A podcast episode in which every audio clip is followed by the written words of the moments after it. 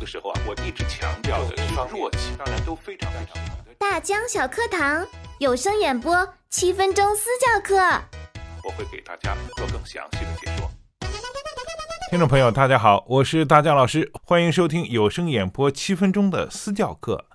今天大家收听到的这一期呢是十二期，也就是说啊，我前边已经点评了十一位朋友了，到了十二期，我就想做一个季播的这种呃节目，想把十二期做的不一样一点儿，想了很多方案啊，后来呢都是因为这个那个方面的原因吧，没有实现不了。那么我突然想起来，在这个节目刚开始的时候，有这个设想的时候呢。我就想做一个问答形式的，呃，回答很多在有声播讲方面刚刚开始上路的朋友，呃，他们的一些问题，然后呢，嗯，把它作为首期节目。但是呢，呃，当这个风一放出来之后啊，很多朋友就把他们的音频文件，呃，发过来了。那么我就开始了第一期的点评，呃，这这段呃谈话的内容啊，就一直没有放出来。那么今天呢，呃，在做重新的梳理之后，我做这个节目是有什么样的初心？大江老师，为什么您会有制作有声演播私教课的想法呢？我个人跟广播电视相关的这个经历是这样的，呃，二十二岁大学毕业之后呢。呃，我学的是文科，后来呢，我们这个专业改成了新闻与传播，后来呢，又到北京广播学院，现在叫中传，进修了呃编辑记者和主持人这块儿。呃，我那刚刚进入到这行的时候呢，我的一个同学，呃，有一天给我打电话说，哎，孙大江，你那个现在呃干什么工作呢？呃，要不要来电台试一试？正好考主持人呢。哎，我说这好啊，我从小的梦想就是。做主持人啊，好，我就过去了。结果一考就进去了，呃，没办法挑大梁做节目，就是开始做导播，呃，做实习生啊，去听一些主播，呃，当时还叫播音员啊，应该叫播音员，他们播节目，哎呀，感觉特羡慕啊，能进入到这个电台的这个播音间、直播间里边，是特神奇的一件事情，我就特别想。然后呢？后来我就跟一个编辑说：“我说我想了一个专题，呃，要做什么样做什么样。完了以后，那个呃编辑就说：‘那你自己来做好了，我给你做一个搭子，咱们两个就谈，随便聊就可以了。’哎，我就初生牛犊不怕虎，当时也不知道怎么做节目，也不知道操控任何机器啊，我就开始了啊。”做了一期，做了一个系列一周的节目，哎呀，那个节目做的我特别过瘾啊！从此以后，我们节目部的领导就说：“哎，直接当主持人，每天开始就就是开始了那种直击的日子。什么叫直击的日子啊？因为我们的节目当时是中午的。”呃，那么你要准备所有的节目，每天中午十二点的时候，别人都在吃饭，那么你就坐在话筒前，每天的叭叭叭叭叭叭叭叭 说话，而且呢，基本上我们那个时代是由那种播音员啊，就是看稿子不看稿子没法说话的那种状态，逐渐转到主持人这种形态，不会说话的都去做播音员了。那么，呃，声音很标准的那种播音员呢，就去播新闻；不标准的呢，就开始播书，进行那个什么评书联播。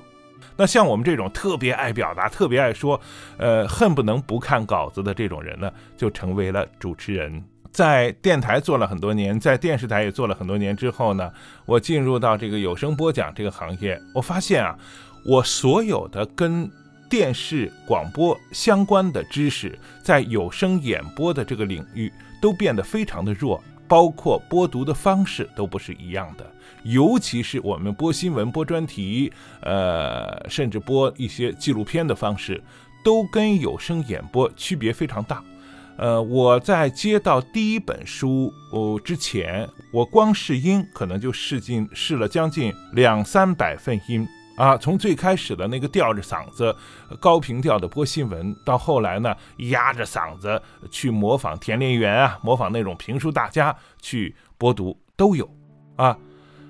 但是往往不中。后来为什么会中了一本书呢？中的那本书啊，其实特别简单，要求呢就是不要有播音腔，然后呢去正常说话，去播读一个健康食谱。那就是我接的第一本书，特便宜，每小时六十元。后来呢，就逐渐走上这条路，最多的时候呢，就是呃，同时手中就是挎着三四本书，然后呢，播得非常非常的辛苦，播得非常非常的劳累，但是呢，也是播得非常非常的嗨。那么在这种情况下，我在这里边，因为干电台、电视台那么多年，后来又做老师做了很长时间，我就想我把我所知道的在有声行业里边的呃一些知识。呃，告诉大家，让很多人尽可能的不走弯路，不用像我最开始，呃，由电台、电视台的主持人转到有声演播的时候，自己摸索了那么长时间，这可能就是我的初衷吧。好的，大江老师，一般来说，有声小白的问题会集中在哪些方面？私教又包括什么内容呢？作为初入有声演播这个行业的人来说呢，他们的问题啊可能会集中在我如何把一本书播好，如何把自己的声音锻炼的像收音机里边，或者是说那个有声平台上，呃那些大家那个声音。我最开始也是这样的，我因为我好多年不在话筒前工作了，呃是都是在现场呃讲课这种工作，我会发现我的声音啊听起来怎么这么难听，没有办法去接受我自己的声音。这种状态，每个人开始在听呃在话筒前戴着耳机的时候，一定会出现这种状态。那么，首先你们要熟悉自己的声音，知道自己声音的优缺点、长处短处。这时候呢，你们才有可能爱上自己的声音，然后呢，把自己的声音发挥到你们想要的那个水平。比方说，你想模仿某个人。啊，你想模仿成呃像某个大家一样，模仿当然是最好的老师，也是我们进入有声行业最开始的一个呃阶段。但是呢，你要很快的度过这个阶段，因为未来你必须根据自己的特点啊，去寻找你适合的读物、适合的播读方式，这样呢，你播读起来才是最轻松的，因为。有声小说，特别是网文啊，呃，都是一百万字、两百万字，甚至更多，甚至一千万字的都有。你常年的去播一本书啊，如果说靠模仿一个声音去播读的话，这样呢会很累，你的嗓子甚至也受不了，而且呢，你没有办法坚持那么长的时间去模仿。你只有形成自己的特色，才能赚取你的粉丝。还有一点呢，就是很多人从最开始的时候啊，希望自己呃是播读的好，播读的好听，播读的有起伏。但是呢，我要告诉大家，这个呢只占了我们有声演播的三分之一。呃，可以给大家举这么一个例子吧。我做广播和电视那么多年啊，呃，都是以主持人的身份在出现的。那么，比方说我们出去做直播的时候，后面要跟大量的呃后期团队。在做啊，那么像呃做广播的时候，一定有技术人员在跟你调试话筒，把耳机、话筒都给你准备好了，就光说话就行了，你不需要去什么呃考虑后期的问题。干电视呢，可能会加一个呃那个现场的导播去调整你，有时候你还自己要做服装师、化妆师，做一点这个方面的工作。但是呢，在有声演播这个领域，后期制作，比方说你铺音乐啊、加音效啊、啊，这还有剪音，呃，气口剪一些气口啊、剪一些噪音啊、降噪啊，还有最后的合成混音啊，这些你都要掌握一点。这是第二个方面，要占到百分之三十。另外呢，你必须找一个平台去推广它。所以呢，很多呃现在去做某平台的签约主播啊，或者是在某些直播平台上去进行呃你们的演播啊。这就涉及到第三点，推广和商务这块儿。单纯演播这块儿，它是一个一，其他呢都是零。如果没有前边这个一的话，后边就都等于零。但是没有后边那些零的话，你就只是一个一啊，永远成不了很大的气候。所以呢，演播技巧、后期制作以及呃商务推广这三个部分是合二为一，缺一不可的。那么。各位会听到，在前期我的节目中呢，呃，不仅仅会点播你的演播技巧，有些在后期制作上的问题，我也会说到，包括跟话筒的关系啊，呃，自己心态的调整啊，我都会说到这些。那么这些